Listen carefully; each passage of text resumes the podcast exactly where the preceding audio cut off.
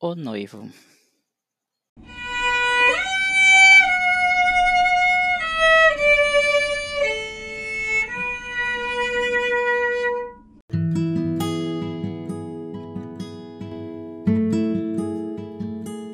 Eu prometi que o protegeria de todo mal, mas falhei. Prometi que ninguém teria o poder de ferir esse incrível coração, mas tive que ver as lágrimas rolarem por este corpo lindo sem poder fazer muito. Deveria ter sido o momento mais incrível da vida dele, mais bonito. Porque ele merece, sabe? Algumas pessoas realmente merecem encontrar felicidade em seu mais alto nível não porque foram extremamente infelizes e estão amarguradas demais para sentir qualquer coisa boa, mas porque, mesmo com as dificuldades que a vida traz, não desistem de fazer o bem, de serem boas. São pessoas assim que iluminam nosso mundo. Ginho ilumina o meu mundo, minha vida. O sorriso dele é o mais bonito e sincero que lembro de ter visto no rosto de um rapaz. Ele tem tanta coisa para contar e consegue deixar isso claro em um só olhar, no único gesto. Como amo o jeito que ele se move e fala. Sempre que estou com ele, me pergunto como pude ter sido tão sortudo ao ponto de encontrá-lo no momento perfeito e da maneira perfeita. Após tantas desilusões, encontrei o grande amor da minha vida. E não consigo parar de me sentir ótimo com isso. Eu daria o mundo se ele me pedisse. Compraria uma casa agora mesmo se ele me dissesse que cansou de morar nessa cidade. Na verdade, desejo todas as noites que ele me peça por isso. Mas ele ainda ficaria aqui depois do casamento. Não abandonaria o mundo que conhece. Se sente parte fundamental disso. E talvez até seja. Mas isso não precisa ser parte dele. Ele não precisava estar nesse quarto com essas fraturas e dores. Ele não precisava sentir seu sonho de casório ser destruído com socos, pontapés e golpes de madeira.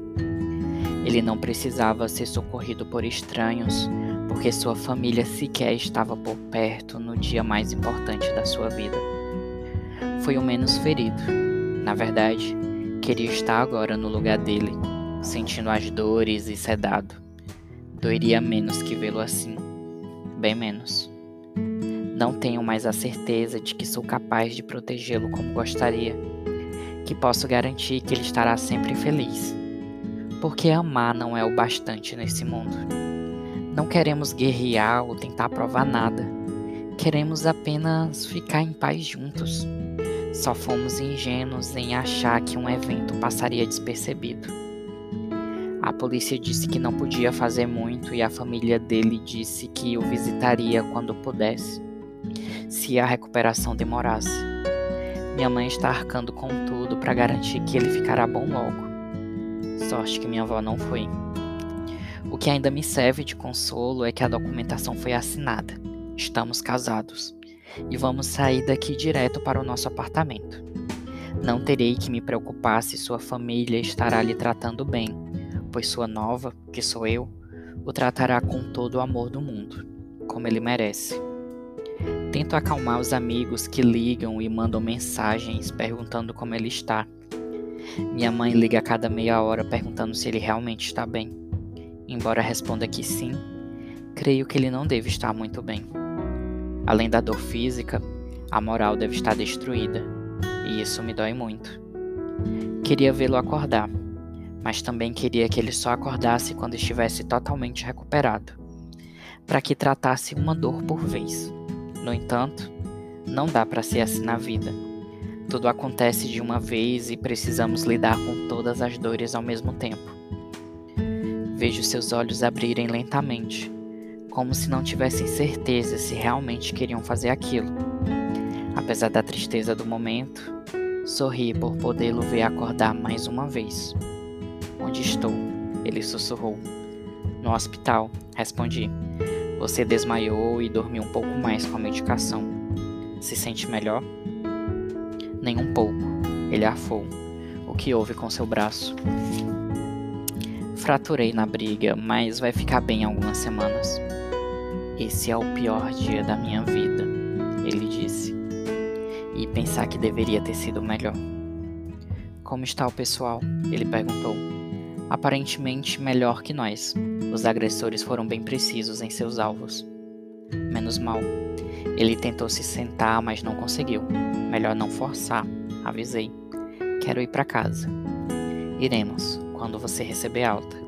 Quero voltar para minha casa, de onde não devia ter saído. Sua casa agora é comigo. Quem estamos querendo enganar? Olha o que nos aguarda: dor, ódio e desprezo. Olha como estamos e onde estamos.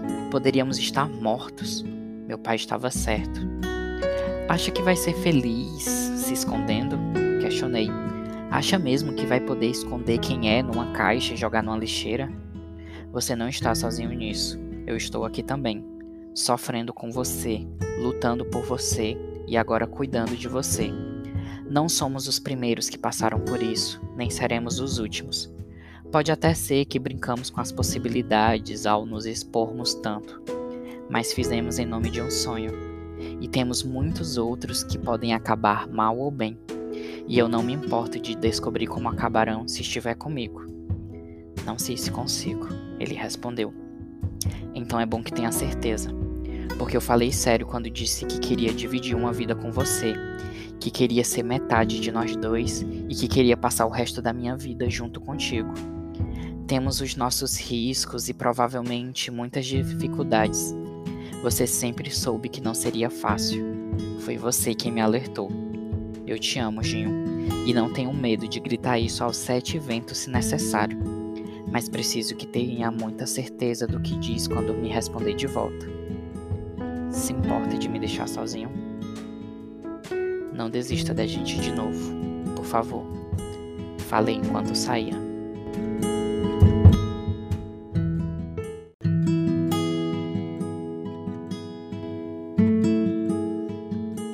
Quando saí do quarto, encontrei com sua mãe na sala de espera. Ela parecia estar aflita. Pensei que eles não se preocupavam com o estado dele. Pelo menos foi o que seu pai demonstrou ao telefone. Como ele está? Ela perguntou logo que me viu. Se recuperando lentamente. Respondi sem esconder minha surpresa. Eu sei que me acha uma bruxa, mas ele ainda é meu filho. Vim escondida para saber como ele está. Ela tropeçava nas palavras e começava a chorar. Eu passei a noite em claro esperando ele chegar. Encarei um pudim por horas, esperando meu filho voltar do dia mais incrível da vida dele. E de repente meu marido me diz que ele quase foi morto por vândalos. Você não pode deixar ele ser machucado. Ele é um bom menino. Sempre foi. Você tem que cuidar dele. Você prometeu. Calma. Abracei-a. Eu vou cuidar dele. Prometo que vou fazer tudo que estiver ao meu alcance. Ele não pode ficar sem saber o quanto a mãe dele o ama. Acredite, ele sabe. No fundo, ele sabe. Soube que sua avó vai dar uma festa. Posso fazer companhia para ele enquanto estiver por lá. Eu não vou alugar algum sem ele, respondi.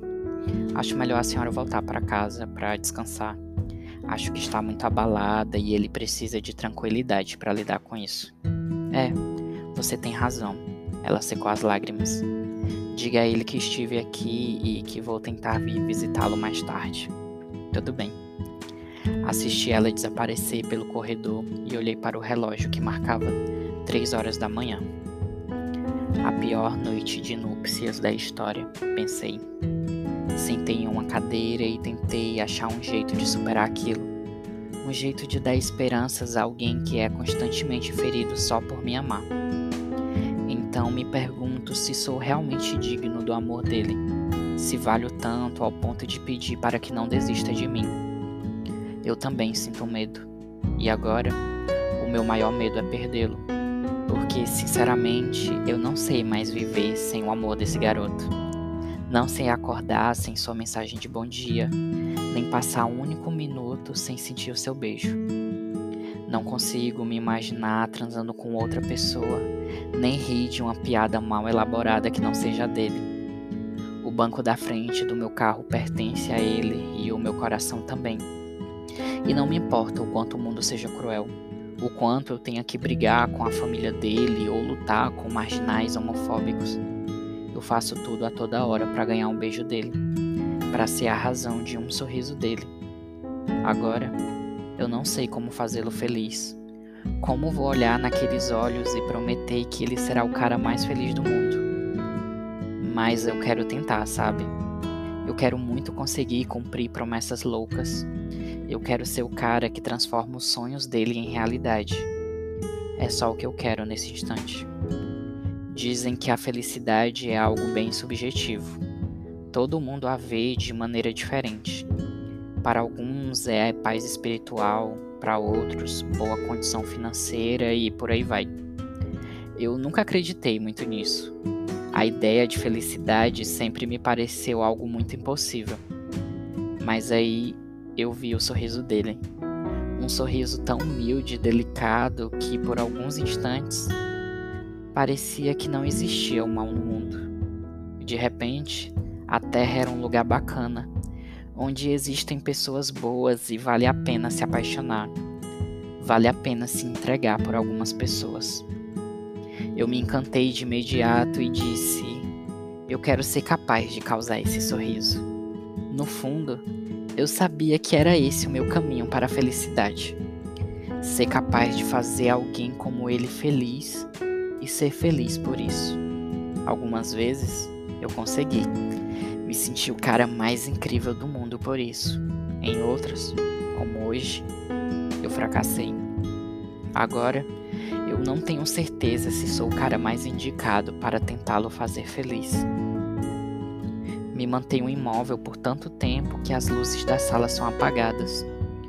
O silêncio é quebrado apenas pelos barulhos das máquinas nos quartos. Vez ou outra escuto alguns passos de enfermeiros transitando de um quarto a outro. Então percebo que, apesar das circunstâncias, ainda não gostaria de estar em nenhum outro lugar senão ao lado dele. E sei que esta será uma história que nunca iremos querer contar nos almoços de domingo, mas é uma provação para confirmar o que sentimos pelo outro. E não, eu não sei o que é o amor. Eu sou imaturo demais e faço coisas idiotas o tempo inteiro, e por causa disso, estamos onde estamos. Mas eu o amo. E exatamente por não saber medir o amor é que posso falar com convicção que o amo. Porque eu não consigo medir meu sentimento por ele. Eu não consigo dizer um limite para não ir por ele.